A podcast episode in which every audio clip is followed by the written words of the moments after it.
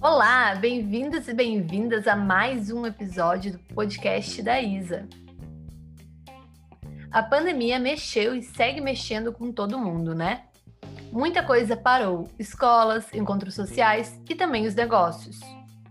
Apesar disso, muitas mulheres começaram ou inclusive fizeram crescer os seus próprios negócios desde que essa loucura toda começou. Hoje, nós vamos entrevistar duas mulheres que são exemplo disso a Marielle Lautert, que é sócia fundadora do Depósito Vinhos, e a Bianca Lavouras, fundadora da Bling Comunicação.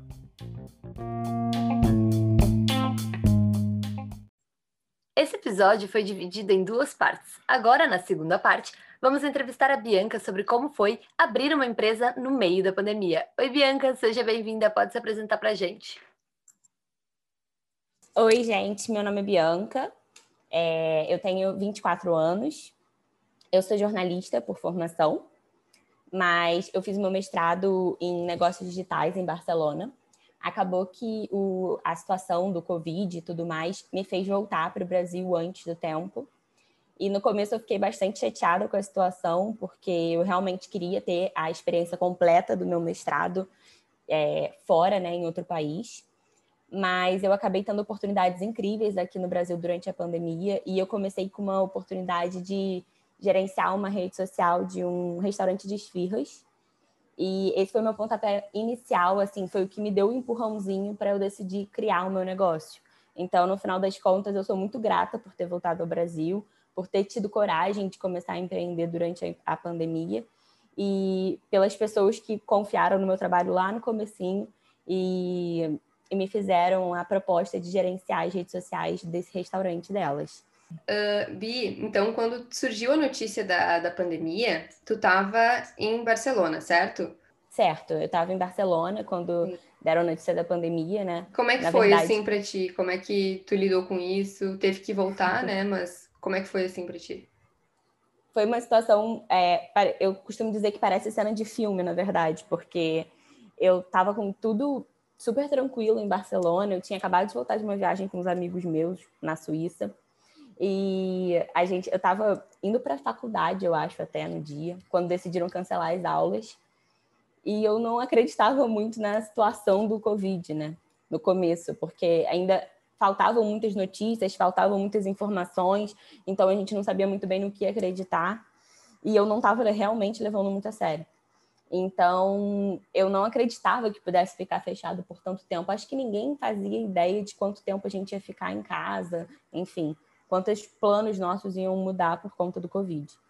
E quando eu recebi a notícia de que a gente teria nossas aulas canceladas no mestrado, eu vi isso como uma oportunidade, na verdade, de vir para o Brasil mais cedo visitar minha família. Então eu falei, é, liguei para o meu pai, falei, pai, olha, as aulas foram canceladas, é, eu quero voltar para o Brasil para ver vocês, que eu estou com saudades, é, vamos adiantar um pouquinho minha passagem. Meu pai adiantou minha passagem para. É, a gente recebeu a notícia numa quarta-feira e eu voltaria para o Brasil na semana seguinte. Mas quando eu acordei na sexta-feira, eu acordei com a notícia de que o presidente da Espanha ia colocar o, enfim, Barcelona e outros estados da, da Espanha, né, como com, com estado de alarme. Então eu liguei para os meus pais, não sabia o que fazer. E aí foi que pareceu cena de filme, porque meu pai me ligou três horas da tarde, me pedindo para arrumar todas as minhas malas, que eu tinha que estar no aeroporto até as cinco para voltar para o Brasil. Então eu, eu, só realizei que eu cheguei no Brasil quando eu cheguei no Brasil e eu vi, caraca, não sei o que, que vai acontecer a partir daqui, né? Mas mesmo assim eu eu eu estava muito confiante de que eu ia voltar para Barcelona em abril.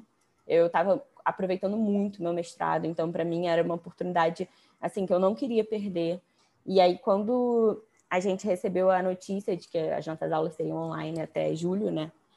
Eu fiquei muito chateada, mas eu sou o tipo de pessoa que eu não costumo ver só o lado ruim das situações, sabe?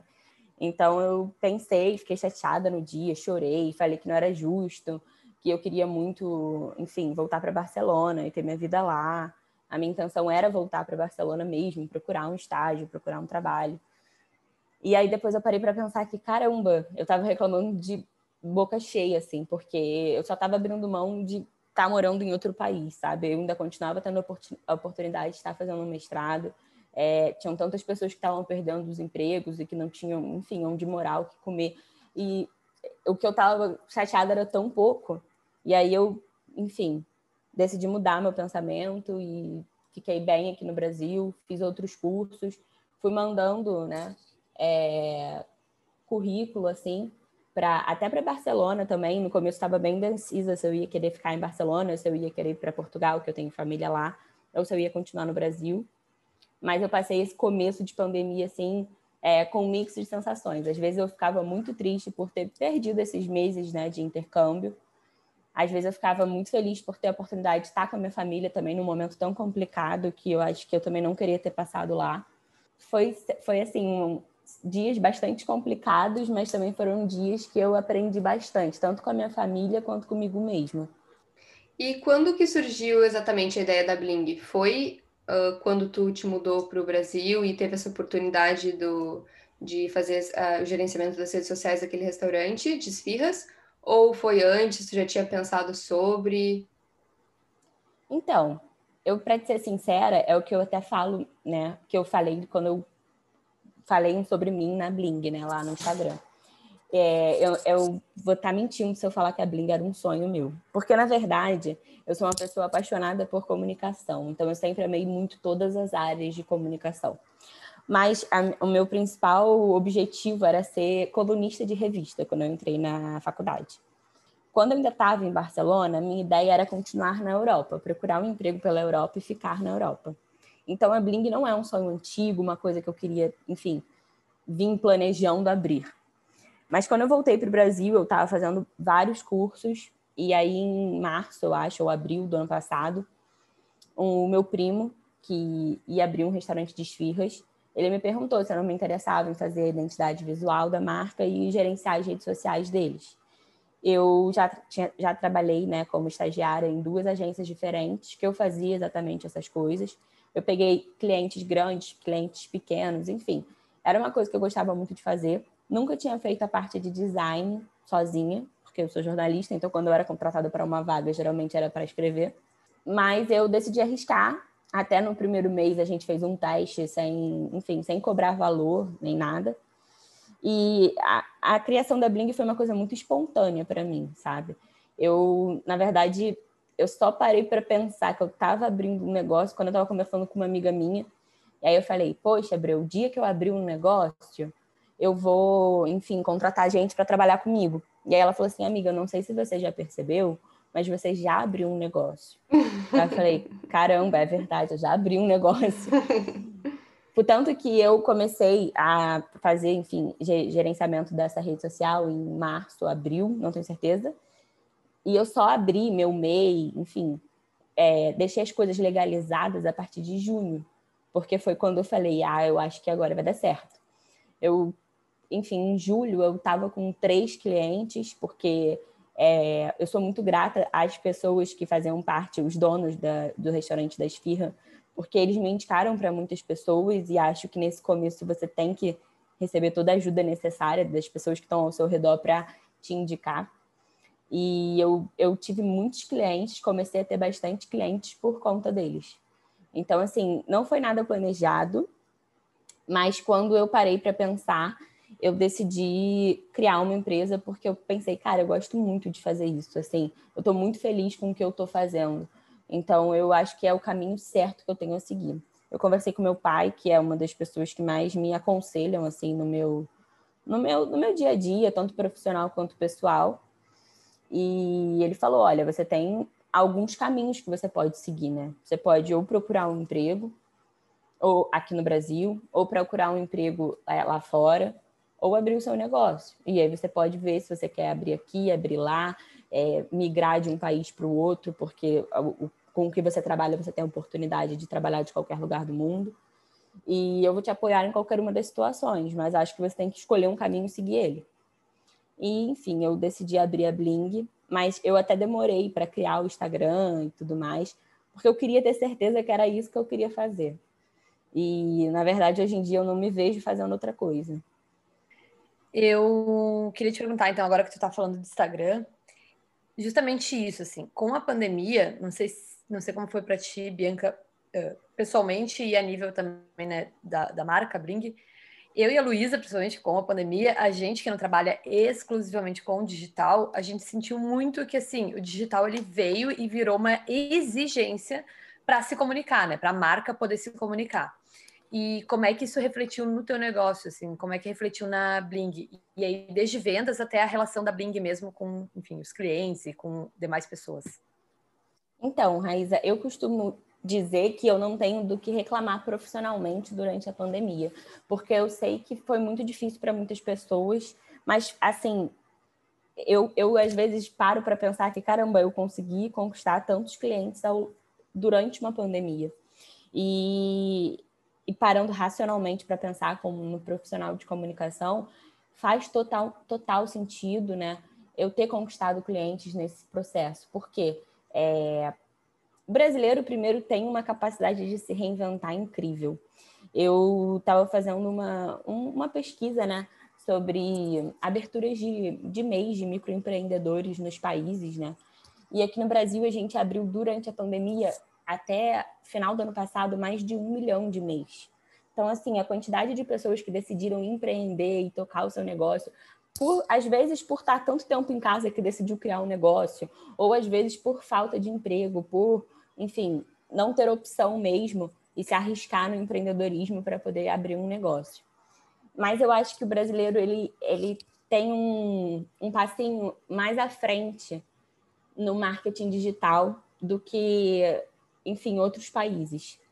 Eu acredito que o brasileiro ele entende a importância do marketing digital, apesar de que às vezes eu tenho que explicar algumas coisas que para mim, às vezes são muito fáceis, mas os meus clientes não entendem a importância. Mas isso é normal também, né? Porque eles não são da área de comunicação, então eles não são obrigados a saber disso. Mas o que eu quero dizer é que eu tenho clientes que se você, você às vezes pensaria, poxa, mas esse, esse negócio não, não priorizaria uma rede social. Por exemplo, eu tenho um cliente que são três quiosques aqui no Rio de Janeiro. E quiosque é um, é um quiosque de praça, é uma coisa pequena que, enfim, se a gente pensasse alguns anos atrás, não teria rede social. Mas a verdade é que hoje em dia todo mundo precisa de uma rede social. E acho que com a pandemia, com a, a, enfim, as restrições que criaram nos restaurantes, deles terem que abrir os deliveries e tudo mais, eles tiveram essa urgência de ter uma rede social é, concisa, é, que transmita para o público deles o que eles querem, para eles poderem também continuar conquistando o público deles, mesmo com os restaurantes fechados, com as coisas fechadas. Então, foi um momento que eu também tive, é, me vi com muita oportunidade no mercado de marketing digital, porque é, apesar das, do, das marcas quererem né, se profissionalizar na questão do digital, elas também estavam passando por uma crise. Então, era difícil para elas pagar, de repente, agências maiores que fossem cobrar preços que para elas não eram viáveis no momento. Então, foi aí que eu enxerguei uma oportunidade de, como eu estou começando, como eu estava começando também, eu não cobrava valores muito altos, porque eu não me sentia capacitada para isso no começo. Então, foi um momento em que eu consegui muitos clientes, porque enfim, eles precisavam e precisavam de um serviço bom, muito bom, mas que também não fosse tão caro quanto agências tradicionais aqui do, Brasil, do Rio de Janeiro. Então, eu conquistei bastante clientes por conta disso.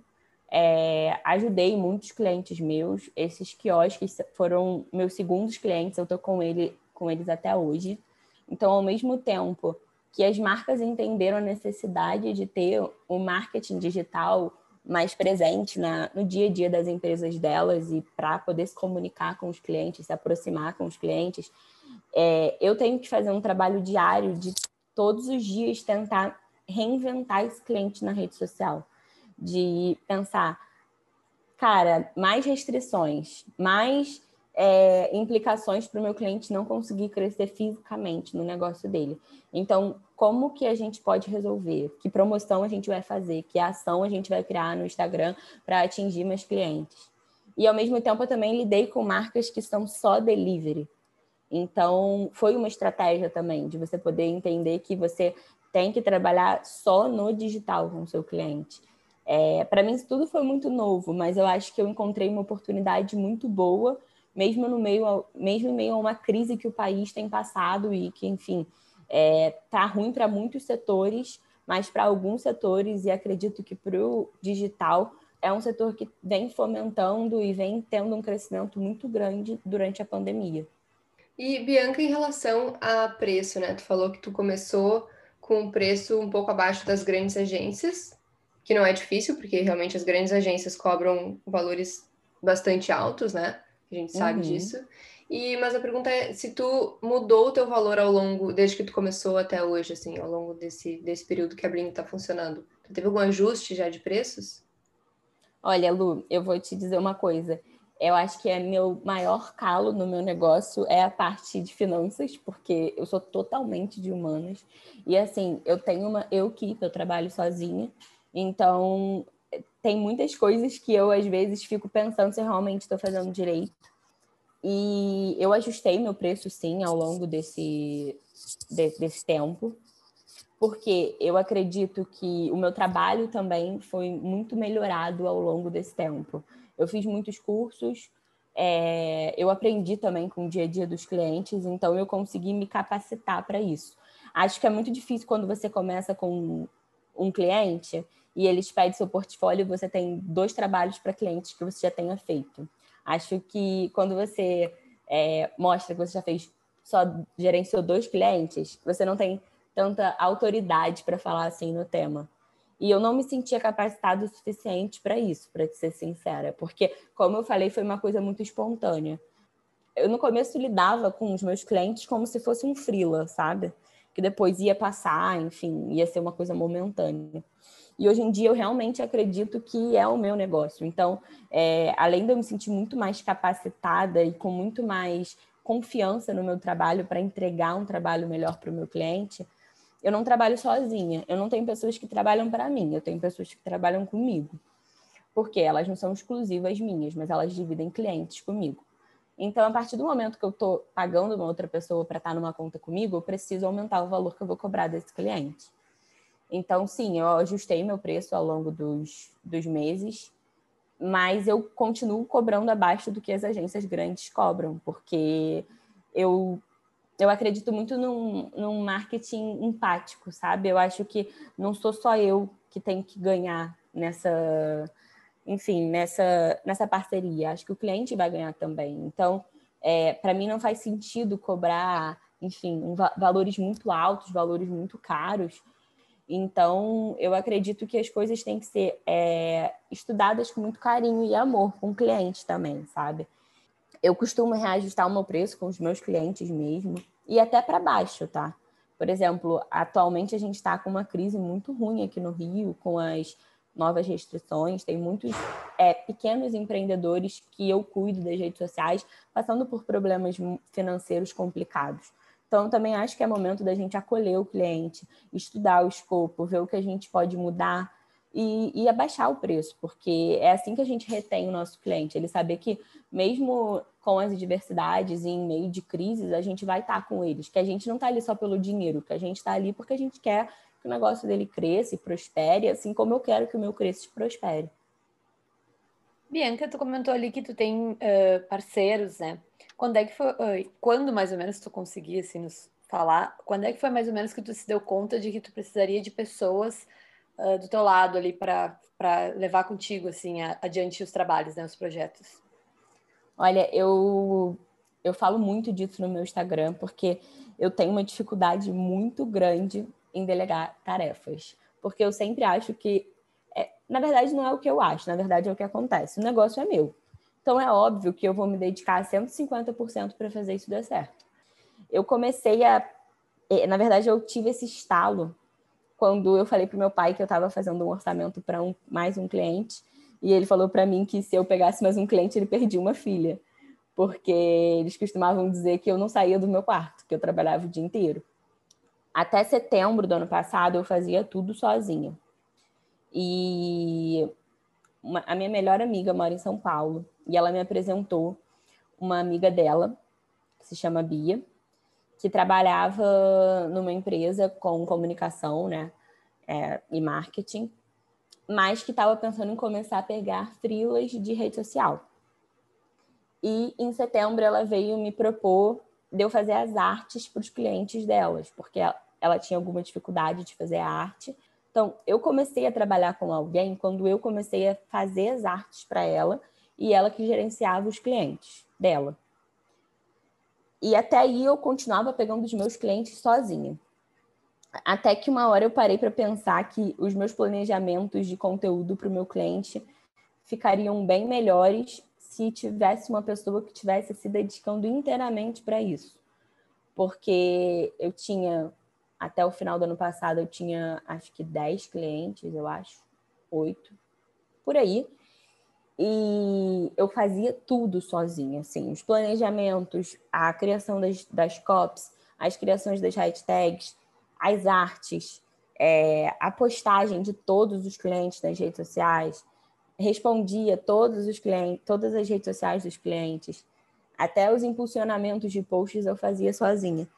E eu falei, gente, mas eu acho que se eu tivesse dividindo esse trabalho com outra pessoa, de repente o meu trabalho seria muito melhor. Eu, eu, até brinco, porque hoje em dia eu tenho 15 clientes, mas eu trabalho muito menos do que eu trabalhava quando eu tinha cinco clientes.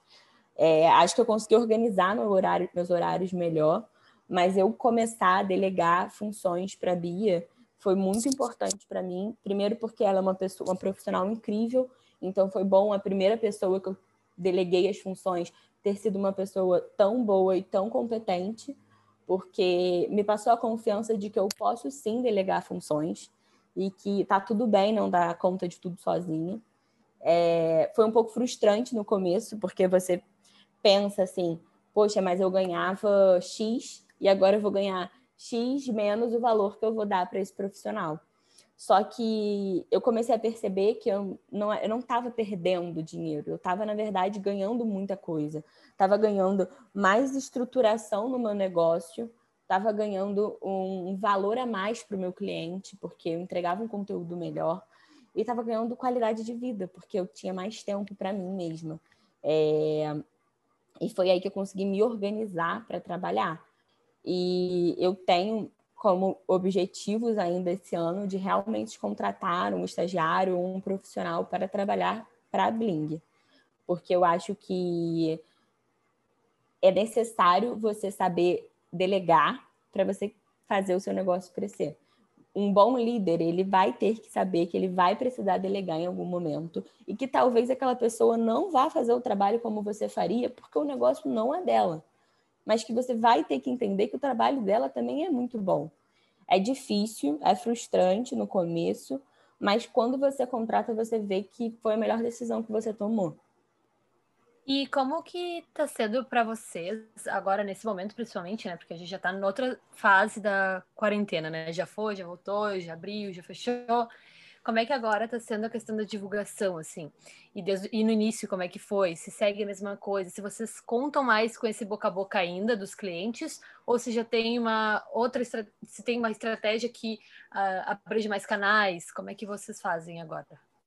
Então, eu nunca fui atrás de cliente, assim, eu nunca prospectei clientes, graças a Deus. É, eu comecei com boca a boca, realmente. Quando eu abri o meu Instagram, que foi acho que em outubro do ano passado ou novembro, eu criei um link na minha bio para quem quisesse fazer orçamento fazer. Graças a Deus eu também recebi bastante solicitações e eu tenho, enfim, é, tive muitos orçamentos que surgiram ali. O, os clientes, eles costumam muito vir assim, ah, eu vi o seu, o seu Instagram, vi o seu perfil, vi um amigo meu que segui, ele disse que seu trabalho é muito bom, eu tenho um empreendimento tal e eu queria é, saber quanto é que você cobrava pelas redes sociais. No começo, até dezembro do ano passado, eu aceitava todo e qualquer cliente que me pedisse orçamento. É... Eu tinha um valor, né, uma meta, um objetivo de, de salário, né, digamos assim, até o final do ano passado, que eu conquistei mas para isso eu precisava aceitar todos os clientes. E eu acho que o começo é assim mesmo, porque você vai ter que, enfim, pegar clientes por um valor baixo, pegar clientes de setores que você não curte muito, até você crescer e você poder escolher quais são os clientes que você quer pegar.